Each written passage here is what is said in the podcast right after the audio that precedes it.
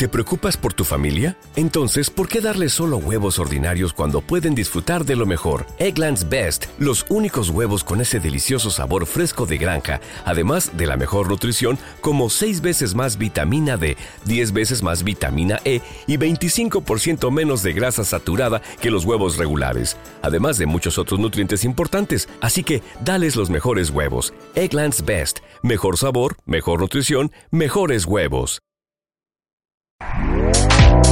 Este podcast forma parte de Evox Originals. Disfruta de este avance.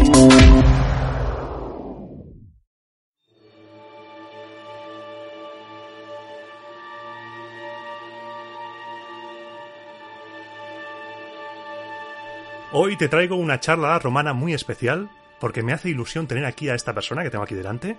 Es licenciado en Historia por la Universidad de Murcia, máster en Arqueología Aplicada también por la Universidad de Murcia, trabaja como guía de museo en Cartagena y además se dedica a divulgar la historia colaborando con Historia National Geographic, Zenda Libros y Descubrir la Historia. En las redes le puedes encontrar tanto en Twitter como en Instagram como en TikTok. También es streamer en Twitch y por si todo esto fuera poco, ha escrito un libro, Coronas de Laurel, Un caballo en el Senado y la ley de Justiniano, de la editorial principal de los libros. Es una persona a la que admiro por su calidad divulgativa, por esa barba que tiene y a la que tenía muchas ganas de invitar. Así que, Pedro Huertas, bienvenido a Roma Eterna, ¿cómo estás? Buenas tardes, muchas gracias, o buenas noches, o buenos días cuando la gente lo vaya a escuchar. Sí. Muchas gracias, ya me he puesto rojo.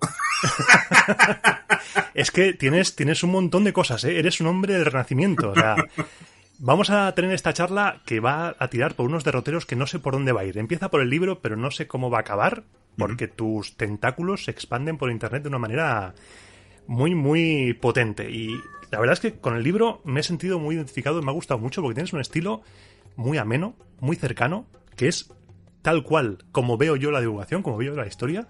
No tiene que ser aburrido, no tiene que ser un peñazo. Así que háblanos, ¿cómo empezó esto? ¿Cómo surgió la idea de este libro? Pues básicamente empezó cuando mi gato no había nacido todavía y no hablaba por detrás de mí. Aníbal, que está ahí, igual lo escucha. Está, está por ahí. Es que se llama Aníbal, tío. Claro, tiene que dar el coñazo porque es púnico. Claro, claro ahí está. Claro. Eh, hostia, con el proyecto, a ver, a nivel de blog, empecé un blog que se llamaba igual que, en, que ahora, pero en inglés, ¿vale? Uh -huh. Fue una canción de un grupo que se llama Morchiva que me mola mucho desde que estaba en el instituto.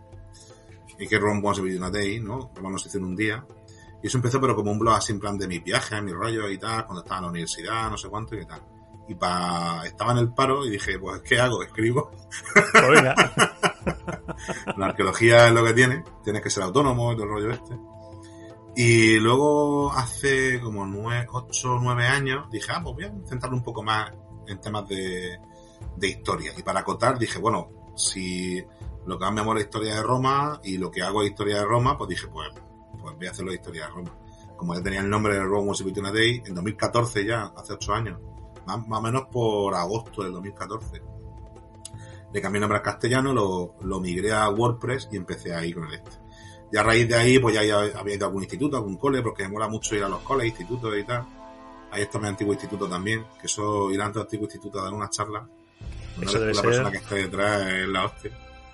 y ya, y ya de ahí, pues me, me metí a escribir más en el blog, más redes sociales, que vi que era por donde tenías que ir, básicamente, porque yo entiendo que con redes sociales, si quieres luego lo hablamos y tal, pero sé que muchas veces hay gente que no está a favor de, o está en contra de, a favor de, ¿no? Y um, a partir de 2018 empecé a escribir ya en revistas, con historia, no, descubrir la historia. Ya, pues ya a descubrir historia, luego historia hoy, tal, tal, tal. Y justo un poquito antes de la pandemia se puso en contacto conmigo Iris, que ha sido mi correctora, ¿vale? Que ella trabajaba por aquel entonces en Ático de los Libros, que es principal de los libros, que es la misma editorial me dijo, tío, ¿tienes alguna cosa por ahí? Entonces yo cogí, tenía descartes de cosas, ¿no? Muchas veces vas a escribir para el blog o vas a hacer un hilo de Twitter o lo que sea y vas descartando información. Dices, esta me la guardo para la siguiente, esta me la guardo para no sé qué. Y nunca la sacas. Y tenías una montaña de cosas. Claro, entonces le dije, tía, pues tengo esto de emperadores romanos y tal, que llevo tiempo escribiéndolo y todo el rollo, pero no sé un poco cómo va el tema. Ah, pues mira, pásame esto, lo presentaron a Ático porque estaban buscando gente para buscar. Ellos sacan bastante de divulgadores extranjeros. Que ahora, por ejemplo, estoy con un libro de Cat Jarman que se llama Los Reyes del Río, que va sobre arqueología vikinga, que la, la colega escribe, a ver, me lo estoy leyendo en castellano, ella escribirá en inglés, aunque es noruega, pero ya en la traducción me está gustando un montonazo, me gustaría leerlo en, en original, porque además te va la cosa al punto directo, con documentación científica, pero explicándola de un modo que todos lo podamos entender, por eso de hacer las cosas más amenas y tal. Ya veis que la escuela anglosajona de, de divulgación me flipa. Claro, tirar de Mary Beard, por ejemplo, que es un Claro. referente. Porque son gente que son muchas. Mary Beard es catedrática de Cambridge y podría sentarse en su sillón tranquilamente y tal. Pero luego, con- hablando con colegas que están, a- que están allí viviendo en el Reino Unido y tal, es que a ellos les obligan a divulgar las cosas que están investigando. Cosa que a mí me, me gusta bastante. Porque al fin y al cabo, si yo escribo un artículo científico sobre algo, pues lo va a leer quien tenga mucha curiosidad o se dedique al mismo ámbito de investigación Claro. pero se va a quedar ahí. Entonces, si somos una ciencia social, una ciencia humana, tenemos que divulgar lo que sabemos para que las cosas vayan también evolucionando y tal, como en cualquier ciencia. Entonces, pues bueno, pues me vino, Para que la gente tenga interés. que es lo lógico. Me vino Iris, presentamos el proyecto, me lo aceptaron y, y para adelante. He tardado añicos. Es cierto que he tardado más tiempo del que en principio iba a tardar con el libro. Pero también por el trabajo que tengo y tal, que muchas veces pasan muchas horas en el museo. Claro, es que eres guía. Tu trabajo oficial es guía de museo. Claro, claro, mi trabajo es de museo. Esto lo hago por gusto.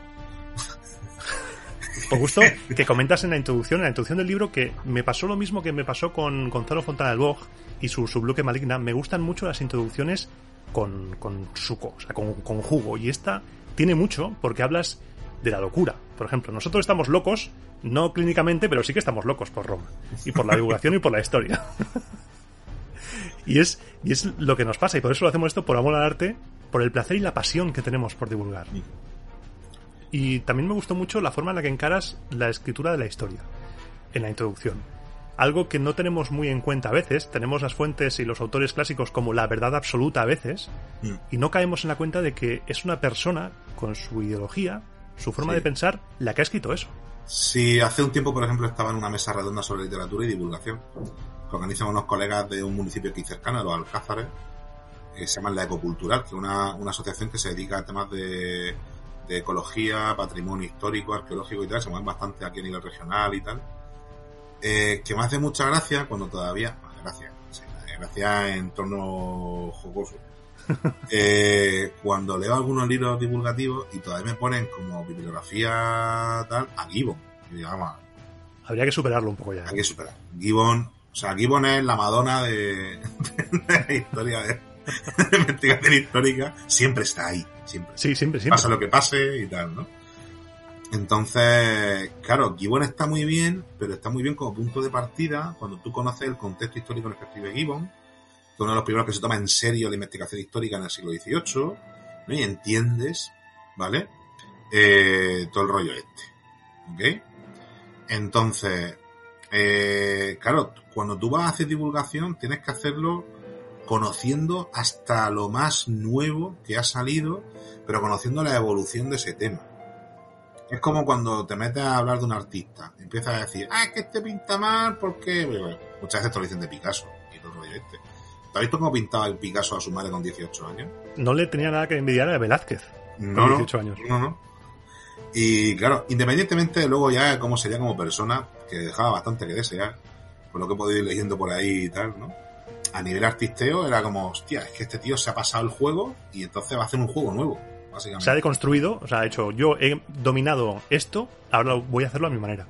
Claro, entonces, para tú poder llegar a, a, creo, muchas veces, a divulgar o a tal, tienes primero que conocer de dónde viene cada cosa, conocerla en su contexto y luego empezar a decir, ah, mira, pues esto es por esto, esto es por esto, esto es por lo otro. A mí me gusta siempre meter en bibliografía, cuando escribo algún artículo y tal, alguna fuente clásica, pero ediciones...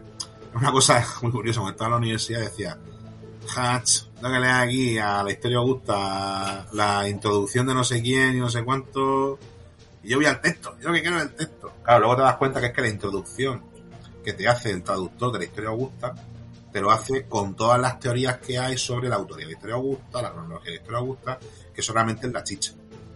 Entonces, cuando tú empiezas a entender eh, realmente eh, por qué se escribe la historia Augusta, cómo se escribe y más o menos quién la escribe, aunque no se tenga muy claro, ¿no? Es cuando tú empiezas a entender el por qué escribe lo que escribe. Auténticas salvajadas. La historia de Gusta es, es comedia en algunas ocasiones. Sí, es maravilloso. Maravilloso. La historia de Gusta es como coger a Ignatio y decirle, hazme una historia del Imperio Romano. Ese emperador ahí. Ahí. Es una cama. Una cama. Un crack, porque tenemos incrustado en el cerebro, por estas fuentes, algunas ideas preconcebidas de los emperadores, de Roma, imágenes de depravación, de, de lujuria extrema, de emperadores asesinando familiares, y no caemos en la cuenta de que muchas veces puede ser eso un ejercicio propagandístico de autores que vivieron posteriormente para echar mierda sobre el pasado, para ellos exaltar lo suyo. Sí, pero además que ha pasado siempre lo mismo. No me acuerdo, no me acuerdo dónde estaba hablando con alguien y ponía de ejemplo la batalla de Cadés. Ahora que llevo aquí a los. Llevo una camiseta de jeroglíficos egipcios y tal. Egipcios. Es la, es la de Pamplin, esta de. Luego que Pamplin nos paga camiseta, ¿eh? Muy grande Pamplin. Yo tengo muchas de Pamplin. eh, claro, en Cadés te llega, creo que ¿no? ¿Te está gustando lo que escuchas? Este podcast forma parte de Evox Originals y puedes escucharlo completo y gratis desde la aplicación de Evox. Instálala desde tu store y suscríbete a él para no perderte ningún episodio.